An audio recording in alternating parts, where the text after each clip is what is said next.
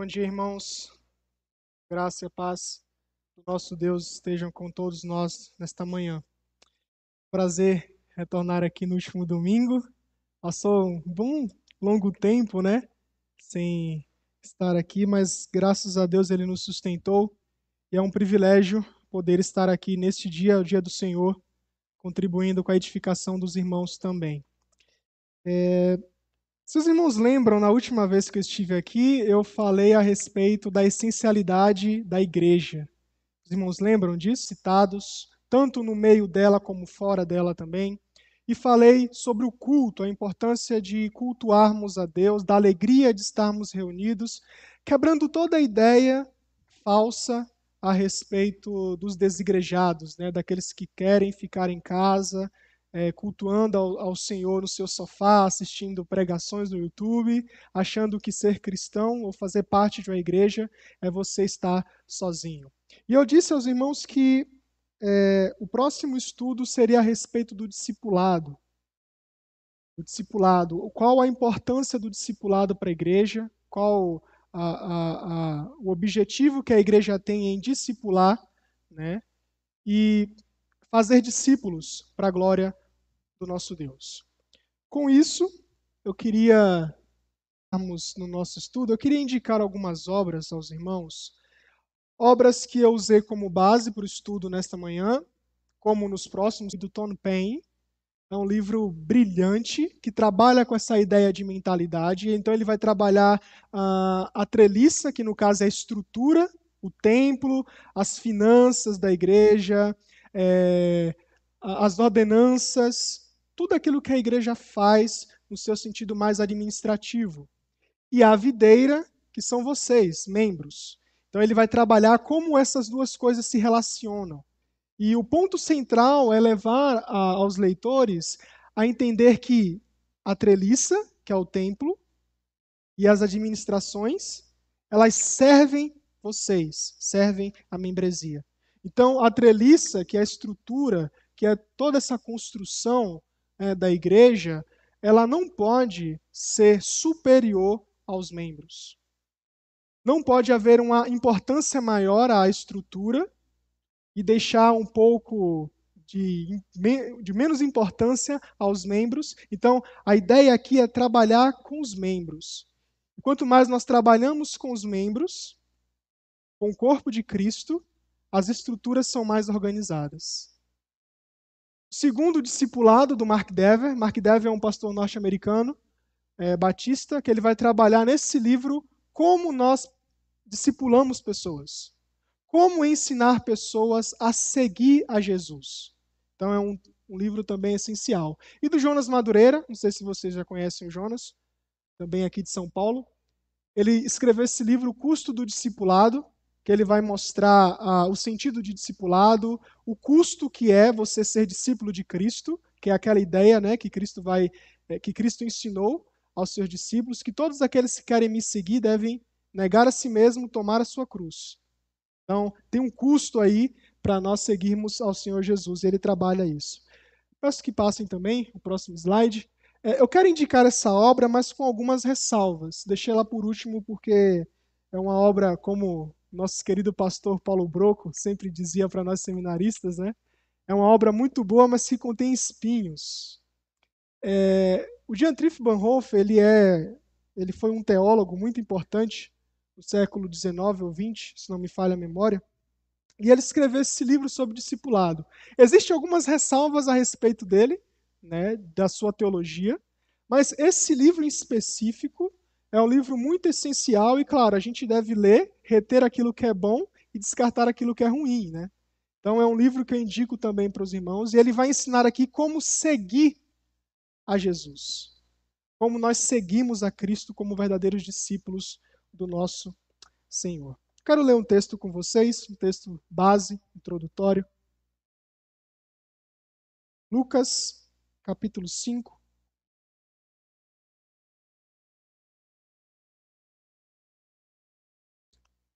1 ao 11.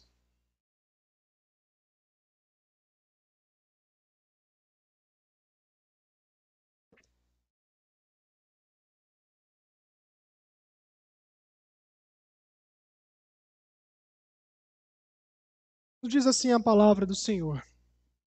Aconteceu que, ao apertá-la a multidão para ouvir a palavra de Deus, estava ele junto ao lago de Genezaré. E viu dois barcos junto à praia do lago, mas os pescadores haviam desembarcado, lavavam e lavavam as redes. Entrando um dos barcos, que era o de Simão, pediu-lhe que o afastasse um pouco da praia, e assentando-se ensinava do barco as multidões. Quando acabou de falar, disse a Simão: Faze-te ao largo e lançai as vossas redes para pescar. Respondeu-lhe Simão: Mestre, havendo trabalhado toda a noite, nada apanhamos. Mas sob a tua palavra lançarei as redes. Isto fazendo, apanharam grande quantidade de peixes e rompiam-se-lhes as redes. Então fizeram sinais aos outros companheiros do outro barco para que fossem ajudá-los. E foram e encheram ambos os barcos a ponto de quase irem a pique. Vendo isto, Simão Pedro prostrou-se aos pés de Jesus, dizendo: Senhor, retira-te de mim, porque sou pecador.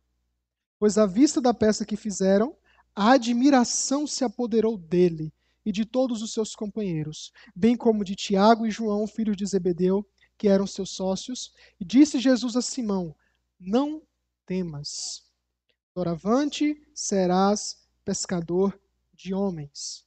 E arrastando eles os barcos sobre a praia, deixando tudo, o seguiram. Podem passar. Primeira coisa que nós devemos tratar, já levando em consideração o tema que estamos trabalhando esse ano, e se os irmãos lembram, uh, no meu último sermão aqui, eu falei que precisamos ser um povo que consegue identificar e consegue entender os três mundos. Alguém lembra desses três mundos? O mundo da Bíblia, entender, ser, sermos pessoas que entendem e compreendem a Bíblia, o seu contexto, o mundo geral, aquilo que está acontecendo à nossa volta, e o mundo de cada indivíduo, o mundo em que nós vivemos, a nossa caminhada, a nossa construção de vida. Mas eu quero tocar no segundo aspecto de mundo, que é o mundo geral.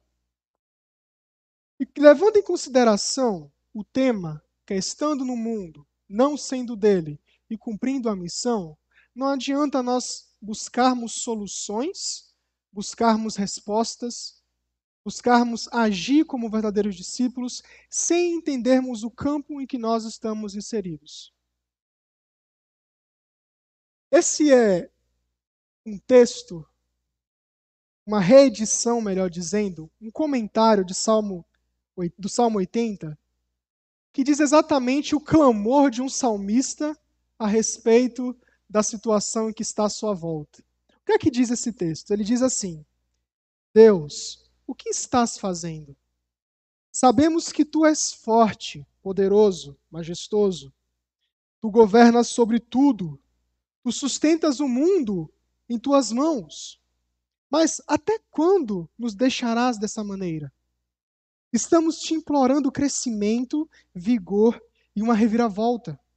Tu sabes o verdadeiro estado das coisas. Os números estão parados, o ânimo está esmorecendo, a situação financeira está caótica. Somos uma piada, o mundo ri de nós. Todo erro e escândalo, real ou imaginário, é trazido à beira com alegria pelos répteis da mídia bebericadores de café expresso com leite. Aqueles que usam óculos da última moda e têm opiniões corretas. Estás irado conosco? Quando tu farás algo para mudar tudo isso? Porque não esquecemos que tudo é ideia tua. Em primeiro lugar, tu plantaste um buraco, ergueste a treliça e nós florescemos. Mas olha para nós agora. Estamos sendo comidos vivos. Restaura-nos, ó Senhor, Deus dos exércitos, faze resplandecer o teu rosto e seremos salvos. Diante desse texto, a gente consegue analisar aqui uh, um sentimento e um reconhecimento da situação tanto do salmista como daquilo que está à sua volta. E primeira, o primeiro ensinamento que nós precisamos ter é reconhecer como nós estamos, reconhecer o mundo em que nós estamos e reconhecer de que forma. olhando para o problema. Olha, olha, que interessante que ele vai dizer que uh, nós não estamos crescendo, nós não estamos vendo números. O ânimo vai esmurecendo, o vigor, o amor se esfria. E aquilo que a gente pode presenciar no mundo à nossa volta é caos, simplesmente caos. E como o pastor destacou no sermão, no último sermão dele aqui, peregrinos, realmente nós somos peregrinos. Um povo que está caminhando, mas caminhando em um mundo que não é dele, que não é nosso, mas um mundo distante ah, dos princípios que Deus estabeleceu na Sua palavra. Mas esse mesmo mundo é um mundo em que o próprio Deus governa. Ele é Senhor sobre todas as coisas. O autor aqui vai dizer: porque nós não esquecemos que tudo é ideia tua. Ou seja, Deus está no controle de todas as coisas, irmãos. Ele é aquele que governa na palma das suas mãos, é aquele que sustenta as nossas vidas, e mesmo diante das guerras, e mesmo diante das catástrofes à nossa volta, ele governa. Mas há um clamor aqui. E para nós deve existir um clamor também no nosso coração, na nossa vida, dizendo: Senhor, até quando? E é por isso que, para sermos discípulos, precisamos ser pessoas objetivas, pessoas que buscam conhecer a realidade, não que fogem da realidade.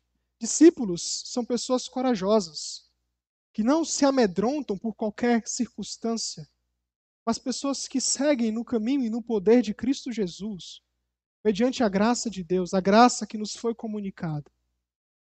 E para isso nós precisamos ser pessoas que enfrentam o mundo de cara, de frente. Podem passar. E o que seria então a ideia da treliça e da videira? Como eu destaquei, a treliça são as gerências, as finanças, a infraestrutura, a organização, a governança, o rol de membros, propriedades, supervisão, planejamentos, administração de eventos e muitas outras coisas. Realmente nós nos preocupamos com isso, e isso o povo de Deus deve se preocupar realmente. Como esse templo é sustentado, como temos os sons aqui, as caixas, como nós podemos transmitir né, o culto e os estudos às outras pessoas. É, tudo isso é importante. E isso é a treliça. Isso é a treliça. Isso é aquilo que, é, no caso, vai dar o fundamento para a gente se reunir, para a gente crescer. Mas precisamos levar em conta algo muito mais importante do que a estrutura de uma igreja. É a membresia dela. Estrutura não fica doente. Estrutura não sofre angústias. Estrutura não sofre perseguição. Estrutura não chora. Estrutura não clama. Estrutura padece muitas vezes. Estrutura, melhor dizendo, não padece, mas membros padecem e membros muitas vezes têm um lar desestruturado. Uma família desestruturada filhos perdidos. Estrutura não tem isso.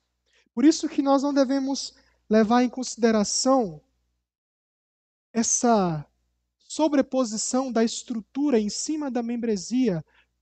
É, no próximo slide, nós, vemos, nós vamos ver as consequências para isso. Podem passar?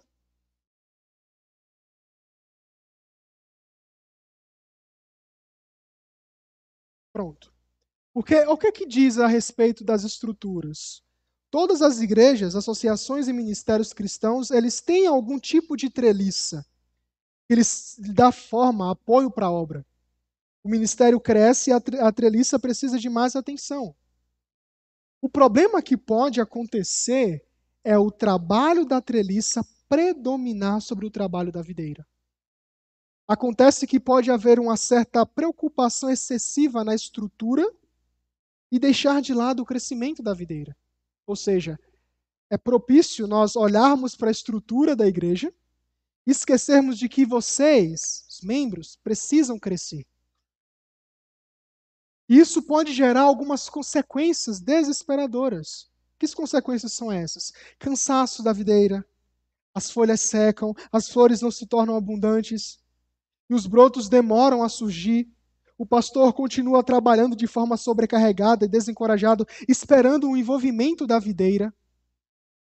Então, muitas consequências ruins podem acontecer quando nós nos preocupamos mais com a estrutura do que com a nossa própria vida, com o nosso próprio relacionamento espiritual com Deus, o nosso relacionamento uns com os outros. Mas a videira, o próximo slide, a videira, como nós devemos entender, ela diz respeito ao id de Cristo. Slide anterior, isso.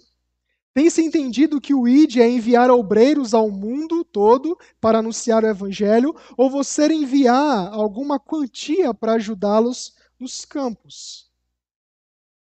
Mas a comissão e a grande comissão não é fundamentada sobre missões em outros países apenas. A grande comissão ela diz respeito à nossa vida no aqui e agora, no nosso bairro, a nossa vizinhança.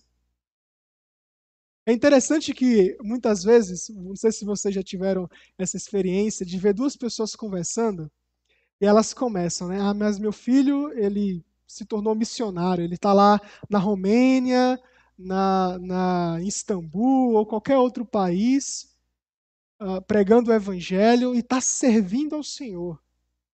Graças a Deus por isso. Deus o escolheu. Aí vai a outra pessoa e diz assim: Ah, meu, meu, filho passou em medicina, em advocacia, vai estudar eh, em direito, né? Vai estudar, ele vai ser uh, uh, um, um arquiteto e tudo, vai servir ao Senhor. E a outra pessoa diz: Não, isso não é verdade. Seu filho vai servir ao Senhor naquele lugar onde os ímpios coabitam ali também, onde os ímpios vivem. Não, ali não é lugar para servir ao Senhor. Então faz essa, essa dicotomia, né, esse dualismo, em que servir ao Senhor é apenas ser missionário, é estar aqui na igreja, é estar cantando, pregando, evangelizando nos trabalhos da igreja, e lá fora, no seu trabalho, você não pode servir ao Senhor. Esse é um grande erro que podemos é, descartar da nossa agenda. Por quê? É a comissão que torna o fazer discípulos a agenda e a prioridade normal de cada igreja, de cada discípulo cristão. Então, a autoridade de Jesus, ela não está limitada em qualquer aspecto, e ele é senhor e soberano de minha rua, meus vizinhos, meu bairro, meus colegas de trabalho, minha família, minha cidade, minha nação e sim de todo o mundo. Ele é Senhor.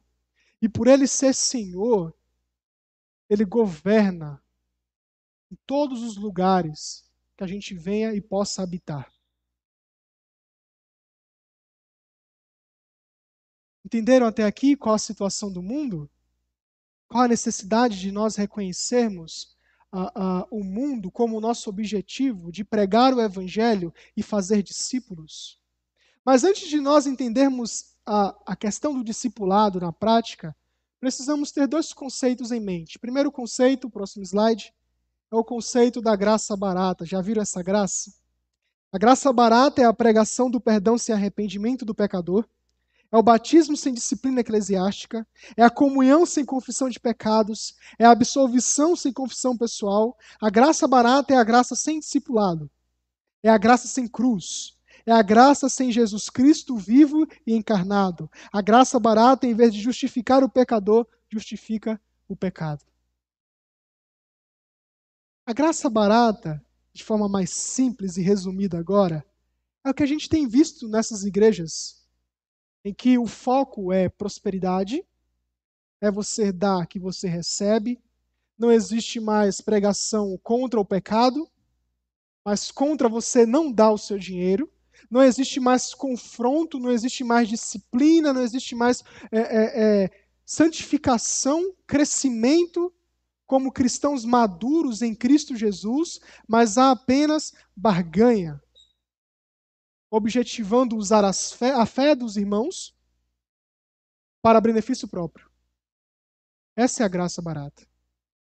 Mas qual é a graça que eu quero que vocês tenham em mente também para entendermos o discipulado? Próximo slide.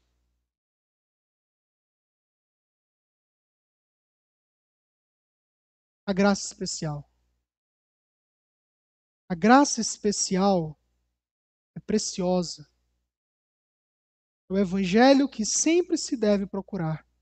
A dádiva que se deve pedir, a porta a qual se tem que bater.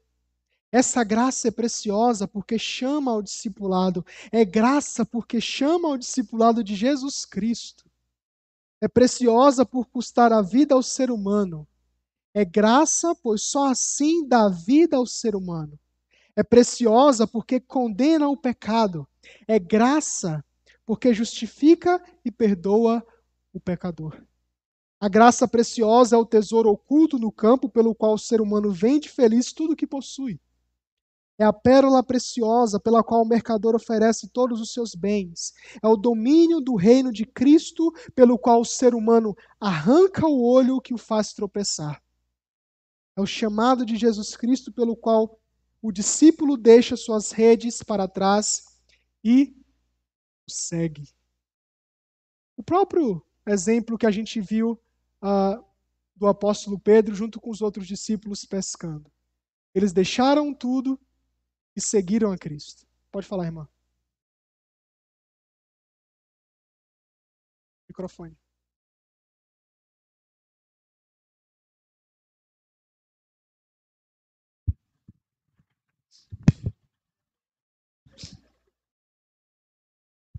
Bom dia. Bom dia. É, com relação à, à graça, né? E tem até uma parte ali que, eu, que foi me chamou a atenção. É, não, não lembro qual parte que é, mas geralmente, às vezes a gente escuta assim algumas pessoas é, pregando o, o, evangelho, mas falando, né? É, Deus odeia o pecado, mas ama o pecador, né? E Deus ama a, a pessoa, mas Deus odeia o pecado. E, e assim, não sei se eu estou errada, por isso que eu quero atuar o teu comentário. Mas eu acho que você falar assim para a pessoa, como eu já falei uma vez, eu não sei se eu fui bem entendida, depois eu tentei me explicar, mas assim, é, até no sentido de depois falar assim, mas nós nós pecamos ainda, a gente vive no pecado, a gente tem a luta constante contra o pecado, mas enquanto a gente não está aqui na terra, a gente infelizmente peca, pede perdão a Deus, se arrepende, mas no sentido de falar assim, Deus ama o pecado, é, Deus odeia o pecado, né? E Deus ama o pecador, né? É, às vezes não é bem entendido isso, né? A gente quer falar que Deus ama a pessoa, mas não ama o, o pecado. Mas, é, não sei se eu estou conseguindo me explicar, de, de, você falar assim, né? Ah, então Deus, Deus odeia meu pecado, mas Ele me ama, mesmo sendo pecador. E às vezes a pessoa não, não, não, cons não consegue entender muito isso a fundo, né? Sim. Eu sei que é o Espírito Santo de Deus que vai, que vai fazer a pessoa, porque se a pessoa busca Cristo, busca viver uma vida que, que, que agrade a Deus, uma vida na presença de Deus, ela vai procurar ao máximo não pecar. Mas às vezes fica um pouco meio vago assim, se você falar, a pessoa está pecando, não, ele odeia o pecado, mas ele ama você. E a pessoa continua entendeu? Sim. Às vezes, eu, assim, meu comentário é como de repente a gente pode falar de uma forma que não fica tão assim, né? Não, Deus, ama você, é, ele odeia o pecado, ele ama o pecador, mas ele odeia o pecado. Mas não ficar aquela, aquela coisa tão vaga assim da pessoa, ah, então eu ele me ama, né? O meu pecado ele odeia, mas ele me ama. E levar realmente a sério. Eu sei que isso é obra do Espírito Santo, mas de que forma a gente também até no sentido de de fazer discípulo, de pregar, de falar, que a gente pode, possa colocar isso de uma forma mais. É, não sei se ficou claro. Sim, ficou. Mais objetivo, entendeu? Para a pessoa não ficar. Porque fica aquela coisa assim, ah, então. É como eu já vi de uma outra vez, e aí eu tentei me explicar, mas eu orei pela pessoa, porque eu não consegui, Sim. acho que me fazer muito clara. Obrigada. É, é uma pergunta muito interessante. É, vamos lá. Quando a gente fala assim, chega para a pessoa e diz assim, é, Deus te ama? E ele odeia o pecado. Ele odeia o pecado, mas ama o pecador. Tem alguns problemas nessa, nessa afirmação. Porque. E como a gente pode resolver esse problema? Com a simples pergunta: quem vai para o inferno? Pecado ou pecador? Pecador. Então a gente vai pode pensar assim, mas que Deus é esse que se contradiz? Ele diz que ama e deixa com que a pessoa vá para o inferno?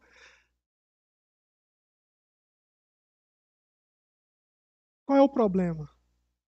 E aqui já entra é, uma parte muito interessante da teologia, assim como a vontade, que Deus tem é, várias vontades, né? basicamente seis vontades, e aí a gente pode ver as vontades sendo é, estruturadas toda, em toda a Bíblia, né? a vontade prazerosa, a vontade prescritiva, decretiva e assim, exatamente o amor de Deus.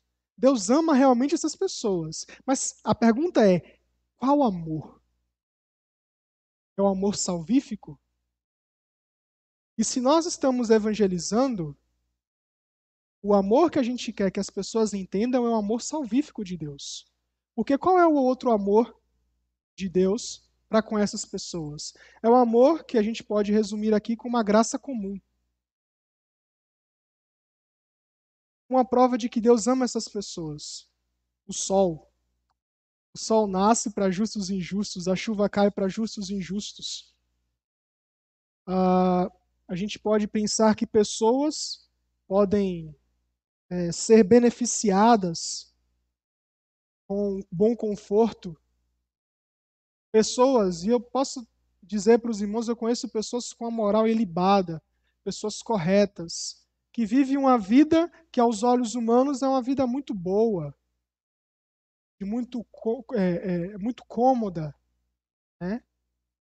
E ela desfruta dos prazeres que exatamente nós, como cristãos, desfrutamos, que nós entendemos que é o amor de Deus para conosco. Então, esse tipo de amor que Deus ama essas pessoas. Mas quando nós falamos de amor salvífico, que é o amor que Deus alcança o coração do pecador, transforma esse coração, traz para si e o salva em Cristo Jesus, esse amor não, são, não é para todos. Mas isso não quer dizer que a gente não possa e não deva pregar sobre esse amor. Porque esse amor que deve ser expresso e pregado e anunciado por nós. E de que forma? A irmã fez uma pergunta, né? De que forma a gente pode abordar para não dar esse entendimento é, de que. Porque assim, imagine a pessoa, você chegar para a pessoa e falar assim: ah, Jesus te ama e ele tem um plano para a sua vida. Aí a pessoa vai falar: mas espera aí, eu roubo, eu mato, eu adultero e Jesus me ama. Então eu vou continuar roubando, matando, adulterando, porque ele me ama. Mas qual é a abordagem? E aqui existe uma estrutura, eu creio que vocês aprenderam com o reverendo Sandoval algumas semanas atrás, na, no evangelismo, né? Eu, se vocês não aprenderam, vou, se vocês aprenderam, vou estar até reforçando aqui.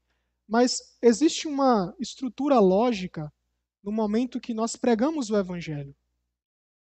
Primeiro nós apresentamos quem é Deus, depois apresentamos quem somos nós, pecadores caídos, que merece a ira de Deus, a condenação eterna, e depois nós procuramos apresentar a salvação, a solução para o nosso problema. Porque se você chegar apresentando para a pessoa, ah, mas Jesus te ama, ela vai, nossa, que muito bom isso, deixa eu continuar na minha vida. Mas se ela entende quem Deus é, santo, justo, puro, e depois ela entende quem ela é, injusta, impura, pecadora, pessoa pecadora, ela vai olhar e vai dizer: não tenho para onde ir. Ai de mim, que sou pecador. Ai de mim. E aí o que é que ela vai olhar? Ela vai olhar para a habilidade dela? Não, ela vai buscar solução. E aí que entra Cristo. Você aponta para Cristo e mostra, é aqui que você pode encontrar salvação. É nele, depositando a fé nele. se deleitando na graça que ele comunica. É dessa forma. Então existe o amor, né? E existe também ah, essa, essa, essas aplicações a respeito do amor. Pode falar, irmão. Só um instante. Ah, tá aí o microfone. Olha, é, não querendo confrontar a ideia que foi apresentada, mas pela, pela experiência que eu tive de 43 anos longe do Senhor, eu posso dizer com segurança que Deus colocou o certo e errado no coração do ser humano. O nome do Senhor Jesus tem poder. Quando alguém fala de Jesus, que Jesus me ama apesar dos meus pecados, pode ter certeza, nenhum ser humano vai confundir que ele ama, me ama mesmo pecando. Eu tinha a convicção, aos 43 anos de idade, de que eu era um cara errado, ia morrer e ia para o inferno. Essa era a convicção que eu tinha. Sim. Então, quando alguém falava que Jesus me amava, eu jamais eh, imaginei que ele me amava pecando. É como um pai. Pai, a mãe ama muito o filho, visita ele na cadeia 30 anos, nunca desiste. Filho desiste, eh, esposa desiste, amigo desiste, mas a mãe não desiste. É um amor muito parecido com Deus, o amor de mãe.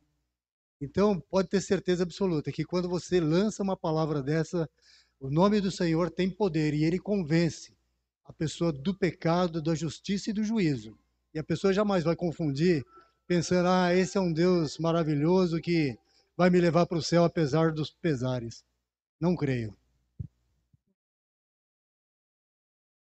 Ah, teu irmão lá atrás. Irmão, bom dia.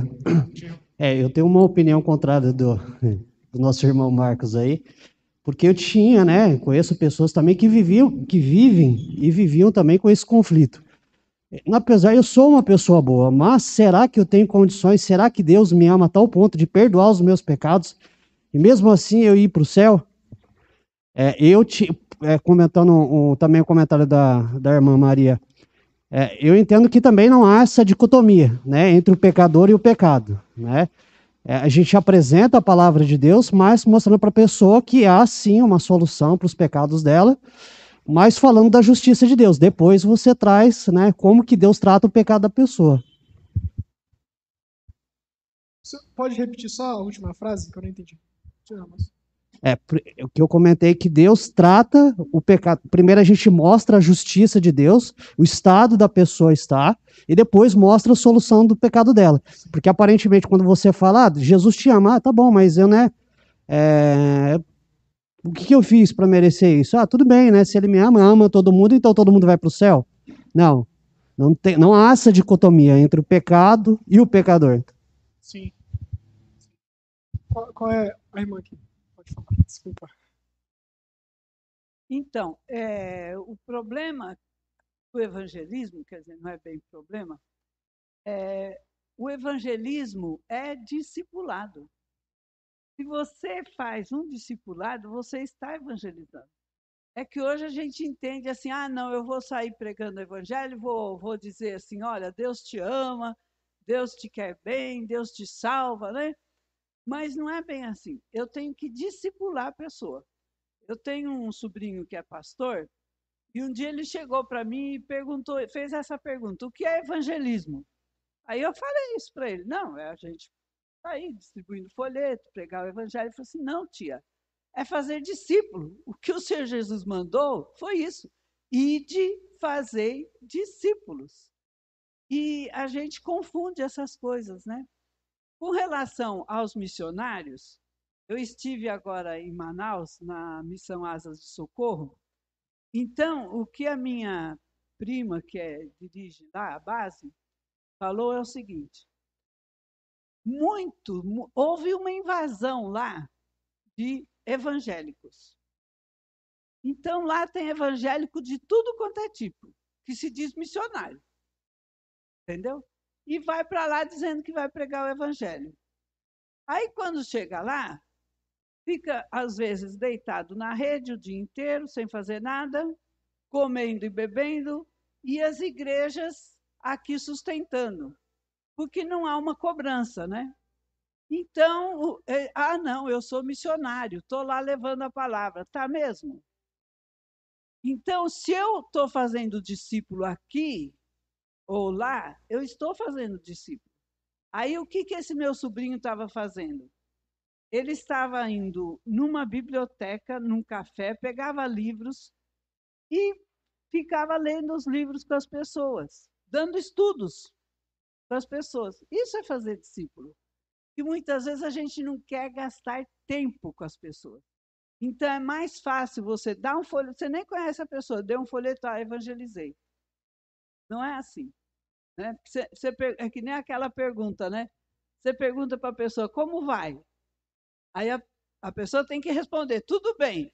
Se ela falar, ah, não, tá mal, estou sem dinheiro, ah, não, aí já não é a resposta certa. Entendeu?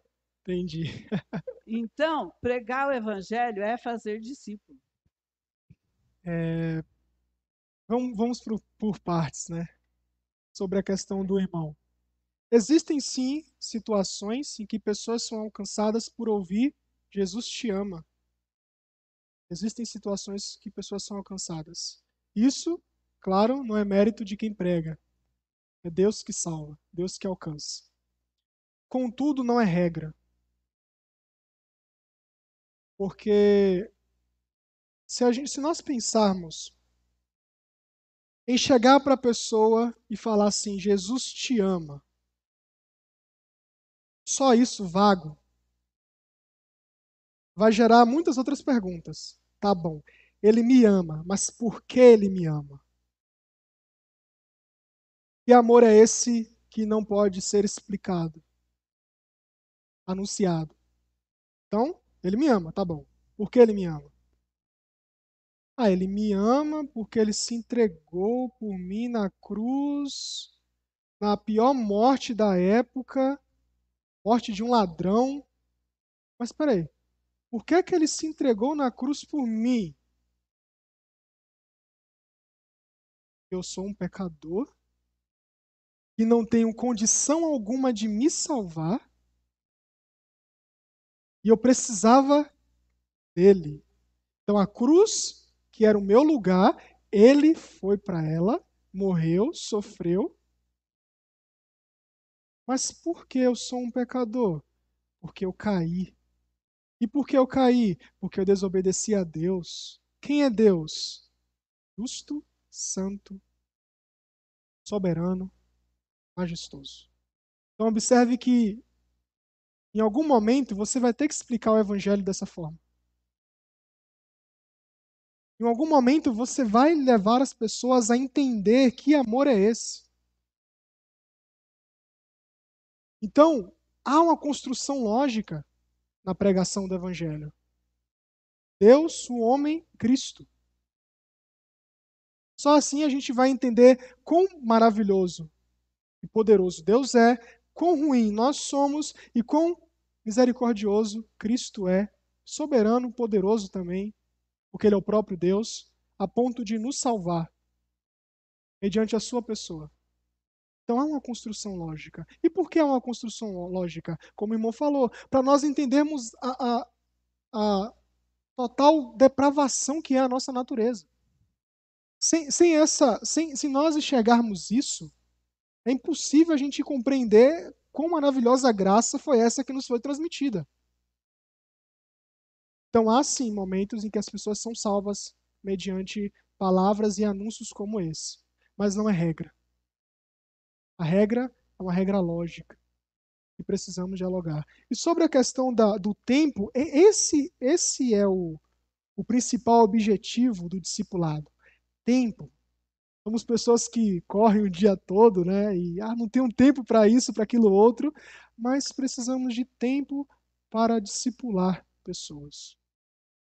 E o que é discipulado? Próximo slide, por favor. Outro. Discipulado, ele é uma homonímia. Alguém sabe o que é uma homonímia? Quem? Homonímia é quando eu falo uma palavra e vem vários significados dela. Por exemplo, quando eu falo manga, o que é que vem na mente de vocês? Camisa, fruta. Isso é uma homonímia. Grama, por exemplo. Grama do peso e grama verde, né? Então, isso é uma homonímia. É exatamente isso que o discipulado é. Então, quais os dois sentidos, quando eu falo de discipulado, podem ser aplicados? Seguir a Jesus, que é imitar a Cristo, e ajudar alguém a seguir a Jesus.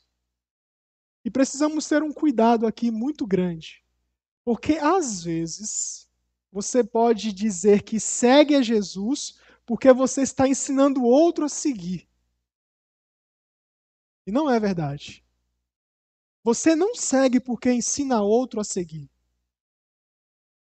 Então você precisa primeiro seguir, para depois ensinar outros a seguir. De forma mais clara, eu poderia muito bem falar, chegar para vocês e falar assim: ore, leia a Bíblia, perdoe, ame uns aos outros, sejam misericordiosos. Estou ensinando a vocês a serem isso. E se eu não fizer? Vai ser um ensinamento hipócrita. Por isso que ensinar outros a seguir pressupõe seguir. Eu preciso seguir primeiro. Eu preciso ter na minha vida é, é, essa, essa prática de seguir a Jesus para ensinar outros a seguirem. Olhem comigo, se vocês ainda estão com a Bíblia aberta, novamente para o texto de Lucas, Lucas capítulo 5.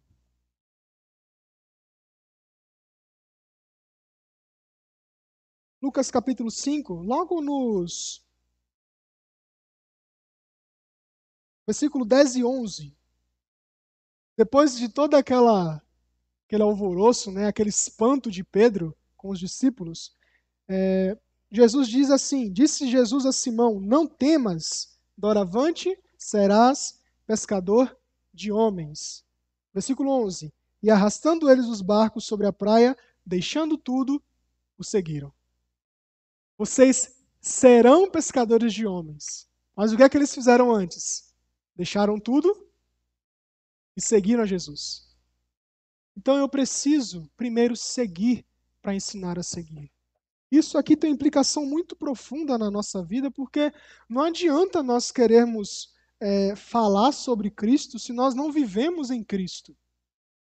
Não adianta nós falarmos da graça se nós não estamos mergulhados nessa graça. Não adianta você falar, meu irmão, perdoe aquele outro irmão. Sei que é difícil, mas, mas se você está do outro lado lá, também com a mágoa, um rancor de outro irmão, não pode haver isso. E por quê? E qual é a atitude do chamado, do discipulado? O próximo slide, por favor. O que é que consolida esse chamamento? Primeira coisa, a primeira atitude de um discípulo ao ser chamado é a obediência imediata. Olhe comigo lá em Marcos 12, 2. Marcos 2, 14.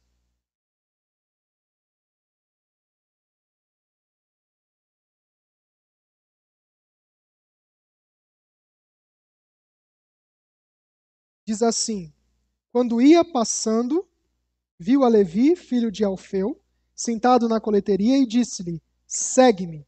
E ele se levantou e o seguiu. Ou seja, é algo imediato. É algo imediato. Mas imediato não de forma insensata. Quando nós, quando nós chegarmos no ponto do custo, que é o discipulado, nós vamos ver uh, o, que precisa, o que precisa ser feito, que é, no caso é analisar a nova vida que nós teremos em Jesus. Mas de forma imediata significa que você deve ser obediente. Você deve ouvir a voz do Mestre e segui-lo. Entender que a voz do bom pastor vai te guiar nessa nova vida. Segunda coisa, o que explica o chamado e a ação imediata é a própria autoridade de Jesus. A própria autoridade dele. Se vocês olharem lá em Lucas 5 de novo no texto do barco, é, Pedro ele começa chamando Jesus de mestre. Por quê? É uma boa pergunta, né?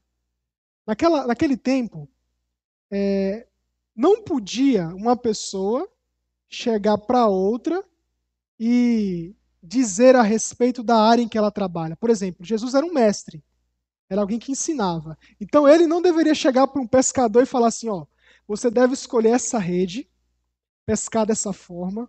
Aquele anzol ali, aquele anzol é muito ruim, tem que ser outro anzol. Aquele anzol ali vai né, conseguir pegar um peixe maior.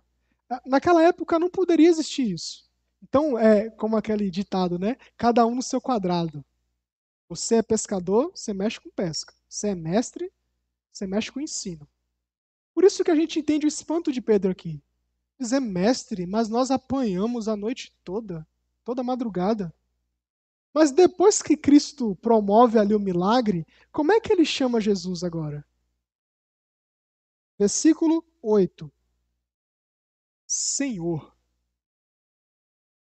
Não é mais um mestre. Não é mais alguém que domina uma área da vida. É agora Senhor. E qual é o significado dessa palavra Senhor aqui? Aquele que governa tudo. Aquele que governa todas as coisas. Agora o Senhor não é mais mestre, agora é Senhor. Retira-te de mim, porque eu sou pecador. Esse é o significado. E por isso que o chamado para o discipulado se aplica na autoridade de Cristo. Ele nos chama porque Ele é Senhor sobre as nossas vidas. Ele nos chama porque Ele é Senhor do universo. E aí que está a autoridade de Cristo sobre as nossas vidas. Então, se nós precisamos, se nós devemos segui-lo em obediência imediata, não é porque, a princípio, surge de nós, mas é porque é a autoridade dele sobre nós. Não é de nós para ele, é de ele para cada um de nós. Terceiro, Jesus não chama como um sábio ou um mestre, que é um exemplo de vida, mas sendo Cristo o Filho de Deus. Tenha em mente essa ideia aqui de um exemplo de vida, um sábio, um exemplo de vida. Por quê? Quero pedir que passem o próximo slide. Porque há um problema muito grande em nós olharmos para o exemplo de Cristo e entendermos a imitação de Cristo. Então, do latim, imitatio Christi, que é imitação de Cristo, é, gera um problema que a gente pode não o imitate Cristo, né? é só um termo, mas pode gerar um problema a imitação de Cristo. E que problema é esse? É a gente só olhar para o padrão moral de Cristo. Deixa eu explicar de forma é, melhor. Próximo slide, só para aparecer a imagem. Já viram esse livro ou assistiram esse filme? Quem aqui já? Levante a mão. Isso, muita gente. Em seus passos, o que faria Jesus? Aparentemente é um livro maravilhoso, né? É um livro em que a gente olha assim, já pelo título, é algo que chama muita atenção. Mas qual é o problema que, que tem esse livro? Esse livro ele vai contar a história, para aqueles que não sabem, vai contar a história de um homem que perdeu a sua esposa, ficou desempregado, e ele passou e chegou, ele passou a caminhar, né, a viajar e chegou a uma determinada cidade. E chegando nessa determinada cidade, ele foi pedir ajuda a algumas pessoas. E a primeira ajuda que ele vai pedir, a primeira pessoa que ele vai pedir ajuda é para um pastor. E o pastor está lá no seu escritório em casa, preparando o seu sermão de como nós devemos amar mais, servir mais. E aí aquele homem com um traje muito é, é despojado, né, é, sujo, carecendo de uma ajuda, bate na porta daquele pastor, aquele pastor desce as escadas e abre a porta e vê aquele homem todo né, mal vestido, cheirando mal, e ele pede ajuda, pede emprego, e o pastor diz: Ah, não tenho como te ajudar. Mas eu espero que você encontre ajuda lá na frente. E ele vai de casa em casa, aborda pessoas e pessoas procurando ajuda, e ele passa a questionar ah, qual o cristianismo dessas pessoas. Então, tem um momento de domingo, né, pela manhã, está tendo ali a escola bíblica dominical, e aquele homem se levanta no meio da, do povo e começa a confrontar o povo, dizendo: vocês não parafraseando, claro, né? Vocês não vivem aquilo que vocês pregam. E aí ele começa a questionar. E aquele homem passa a ficar doente e ele morre. E toda aquela igreja, como algumas pessoas da cidade, vão se questionar: mas que tipo realmente de cristianismo é esse que nós estamos vivendo? E aí o pastor, no outro domingo, chega para a congregação e diz bem assim: ó, a partir de hoje, tudo aquilo que a gente vier a fazer, vamos fazer a simples pergunta: em seus passos, o que faria Jesus? O que é que Jesus faria? Então, se você estiver na fila da lotérica ou no banco e um dinheiro de uma pessoa cair assim, você está atrás cair, aí você para e se pergunta: mas o que é que Jesus faria? Obviamente, Jesus pegaria e entregaria para a pessoa. Então você deve fazer isso. Ou você vê um ladrão correndo da polícia e se esconde em algum lugar e você vê ele escondido, a polícia para e pergunta: mas onde é que está ele? E você pega e responde: o que, que Jesus faria? Jesus diria onde ele estava. O problema é todo esse. O problema é esse. Reduzir o discipulado e a imitação de Cristo apenas por questões morais, éticas. Porque eu conheço e eu tenho amigos, não tão íntimos, claro, mas amigos que são ímpios, não conhecem a Cristo, né?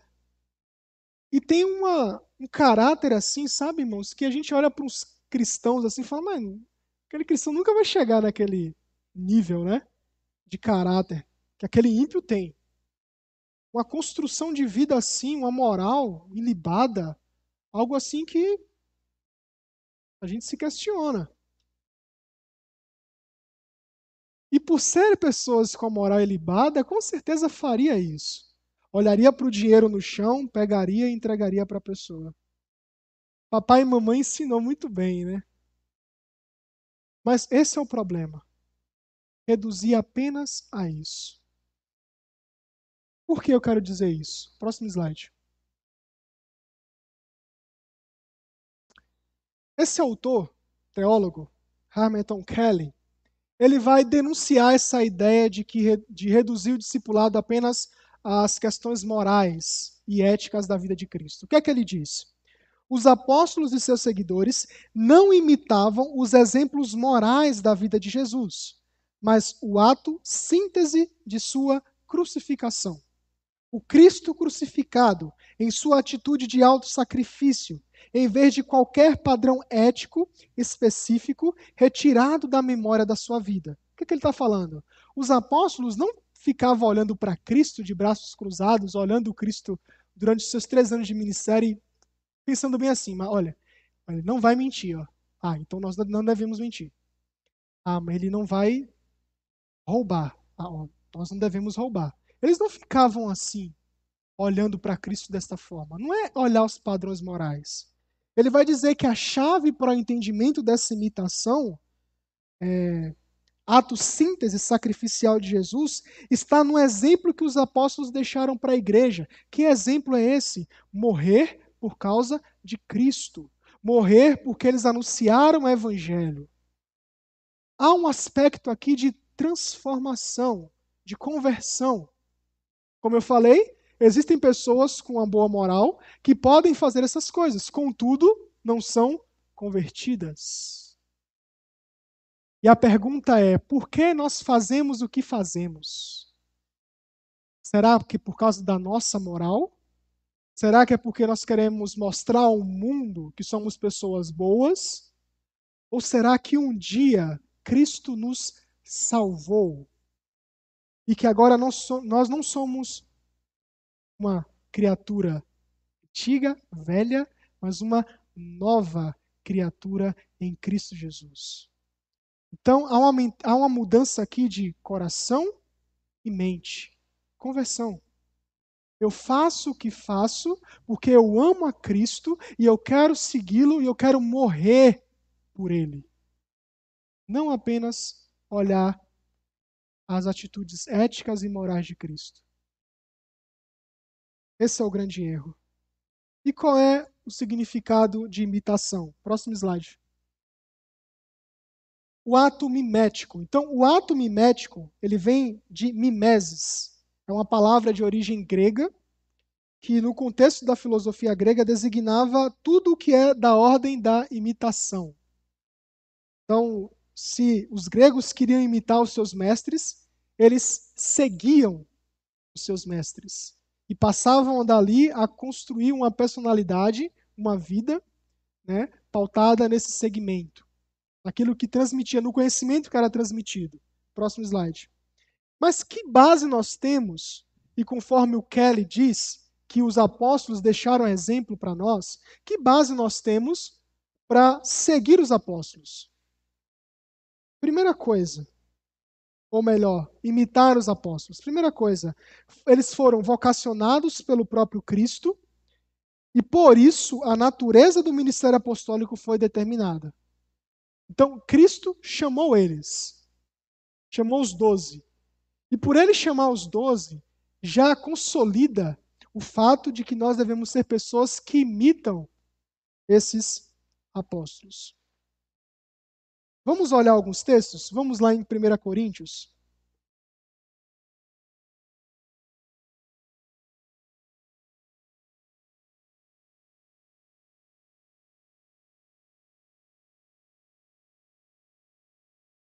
Primeira Coríntios 4, versículo 16 e 17.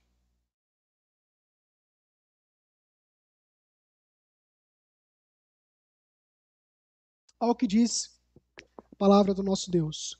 Admoesto-vos, portanto, a que sejais meus imitadores. Por esta causa vos mandei Timóteo, que é meu filho amado e fiel no Senhor, o qual vos lembrará os meus caminhos em Cristo Jesus, como por toda parte, ensino em toda ou ensino em cada igreja. Agora, é, capítulo 11 de 1 Coríntios, versículo 1.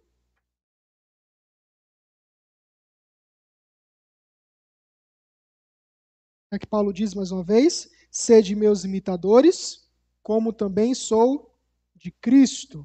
Vamos mais alguns textos. 1 Tessalonicenses. Agora capítulo 1, versículo 6. Tessalonicenses 1, 6.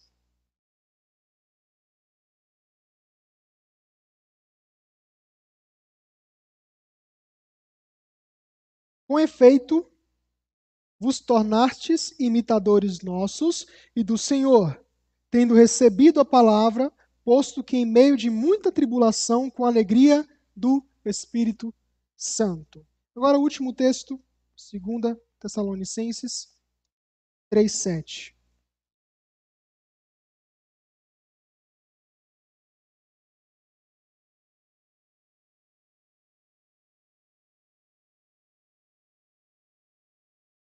Pois vós mesmos estáis cientes do modo por que vos convém imitar-nos, visto que nunca nos portamos desordenadamente entre vós. Então, observe aqui: há ensinos dos apóstolos, levando a cada igreja em que eles estavam, principalmente Paulo, que nós vimos mais aqui, né? Mas isso acontece com Pedro, com Tiago, com muitos outros também. É, levando aqueles, os ouvintes, os irmãos das igrejas a imitá-los. E aqui a gente precisa. É, surge, pode surgir aquela pergunta, né? Mas o que é que quer dizer é, ser de meus imitadores como eu sou de Cristo? Parece que Paulo está querendo dizer assim, né? Olhem para mim, eu sou o cara que vocês devem seguir. Eu sou a pessoa, o exemplo perfeito de vocês, como muitos hoje têm dito aí afora, né? Mas quando Paulo diz, sede meus imitadores, como eu sou de Cristo, ou como ele diz, é, sede meus imitadores, e por isso eu vos enviei Timóteo, para que ele conte todos os meus caminhos para todos vocês, Paulo quer dizer exatamente assim: olhem para mim, mas não para que vocês fixem os seus olhos em mim, mas para que vocês vejam Cristo. Esse é o objetivo. Aqui entra a, a famosa teologia do holofote, né? O que seria essa teologia do holofote? O holofote ele não tem, ele não pode virar para si e se iluminar. É impossível um holofote fazer isso. É exatamente aquilo que Paulo está fazendo aqui. Paulo é alguém que é o holofote, ele é o holofote. O que é que ele está fazendo? Buscando mostrar Cristo, iluminando quem Cristo é levando aqueles irmãos ao conhecimento de Cristo, da pessoa de Cristo, do Salvador, do Mestre, daquele que é Deus, que também é Filho, que é o nosso resgatador. E nós, como discípulos, devemos ser como holofotes. Pessoas que fazem o que fazem, não porque quer glória para si, mas para mostrar o Senhor Jesus. Por isso que aqui, meus irmãos, é, é, esse é um ensinamento maravilhoso, é brilhante, porque aqui quebra egoísmo, aqui quebra é, prepotência nos cargos que viemos ter na igreja, aqui quebra qualquer tentação ou tentativa de altivez no coração, porque a glória não é sua. O trabalho que você faz não é para você, é para a glória de Deus. É para Cristo ser conhecido, é para Deus ser conhecido e glorificado. Por isso que tudo aquilo que você faz não é nada se o objetivo não for Cristo. Jesus Cristo. E principalmente fazer discípulos. No momento em que nós é, tomarmos a responsabilidade, o compromisso de fazermos discípulos, uh, nós não devemos colocar neles a nossa personalidade, aquilo que nós queremos, mas aquilo que o próprio Cristo já determinou para eles. Segunda coisa, os apóstolos andaram com Cristo, receberam a autoridade de Cristo e foram comissionados para entregar o que receberam, o Santo Evangelho. Se nós queremos entender do porquê precisamos imitar os apóstolos, é porque eles receberam, foram comissionados e receberam a autoridade de Cristo. Eles, vamos dizer, são é a pilastra, né? Aquilo que mostra o fundamento, aquilo que nos guia. Assim como eles levaram aqueles irmãos a Cristo, Aqueles irmãos levaram outras gerações até chegar a nós. Nós temos agora a responsabilidade de mostrar às outras gerações, às gerações posteriores, quem Cristo é. E ao Santo Evangelho, anunciar o Santo Evangelho.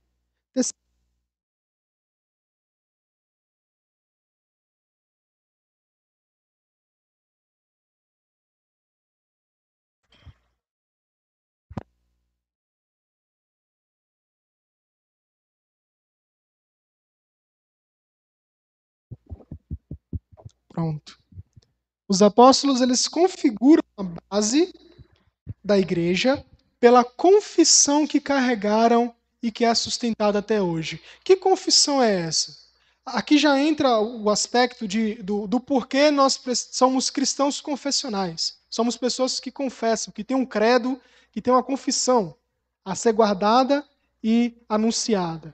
Porque confissão ela determina e concede identidade à igreja.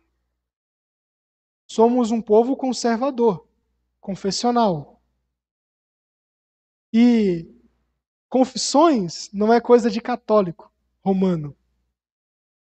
Isso configura a identidade. Então, qual era a identidade dos discípulos, dos apóstolos naquela época? Cristo. Estava em Cristo. Por isso que eles foram chamados de cristãos. Porque eles, e aí a pergunta é: por que eles foram chamados de cristãos? Como está escrito lá em Atos? Porque eles pareciam com Cristo. Identidade. Eles confessavam, eles agiam conforme Cristo agia. E isso identificava eles como pessoas que eram discípulos do Senhor Jesus. E para nós finalizarmos, uh, o mundo hoje ele pode chegar para você, querer que você seja uma coisa, e querer que você seja outra coisa. O mundo pode querer impor uma vida para você, ou como nós temos visto hoje em dia, né?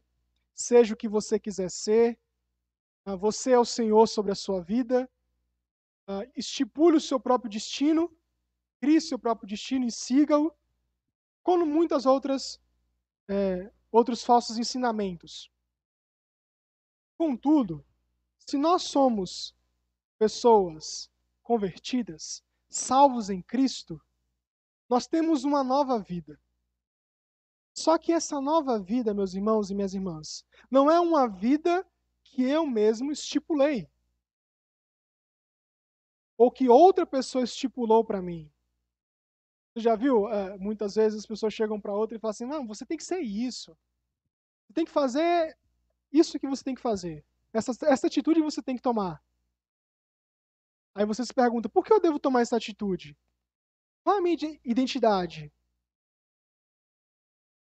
Talvez você possa ser reconhecido por um bom cidadão no seu trabalho, no bairro em que você está, a sua vizinhança, alguém que cumpre as, as leis, alguém que vive de forma correta, mas aquilo que vai primordialmente trazer impacto para as pessoas que estão à sua volta é você entender que você é discípulo de Cristo. Uma das coisas que eu tento muitas vezes tirar da, da mente é quando as pessoas chamam de seminarista, né? Às vezes, reduzir a minha vida a um título ou a um pastor. Realmente tem honra e precisa dar honra e é reconhecido como esse cargo, como esse título. Mas precisamos tomar muito cuidado, porque muitas vezes nós seremos pastor, eh, eh, os pastores, né, serão pastores por causa do título e não por causa do chamamento de Deus para a sua vida. Às vezes você pode viver como seminarista e não viver como discípulo de Cristo. Porque acha que ser seminarista basta, ser pastor basta, ser presbítero basta. É apenas cargos, são apenas títulos. Aquilo que deve configurar e caracterizar a nossa vida em todo o tempo é a nossa identidade em Jesus. Somos um povo peregrino, resgatado, salvo em Cristo, para vivermos uma vida estipulada por Cristo e não uma vida estipulada por nós mesmos. Esse é o nosso objetivo. E que Deus nos abençoe, meus irmãos. E caminhemos nessa perspectiva, nesse objetivo, nos assegurando da, na promessa de Cristo Jesus que Ele tem para as nossas vidas. Como a irmã destacou logo no início, como eu destaquei também no slide a respeito do mundo à nossa volta, é muito tentador buscar ser ter uma vida que não é a vida que Deus estipulou para nós. Nós precisamos reconhecer que precisamos dele. Reconhecer que carecemos dele. E só ele pode nos sustentar em toda a nossa caminhada. Ah, na próxima oportunidade que eu estarei aqui, nós vamos falar sobre como ensinar outros a seguir a Jesus. Hoje foi sobre seguir, como nós seguimos. Na próxima oportunidade, como ensinar outros a seguir a Jesus. Então nós vamos ver que temos uma missão a ser cumprida. Estamos nos preparando, sim, claro. Somos pessoas que buscam crescer na graça, no conhecimento, mas esse conhecimento é um conhecimento com objetivo, é fazer discípulos. E quando os novos chegarem ao nosso meio, o que faremos? Essa é uma pergunta que tentaremos responder na próxima oportunidade. Que Deus os abençoe.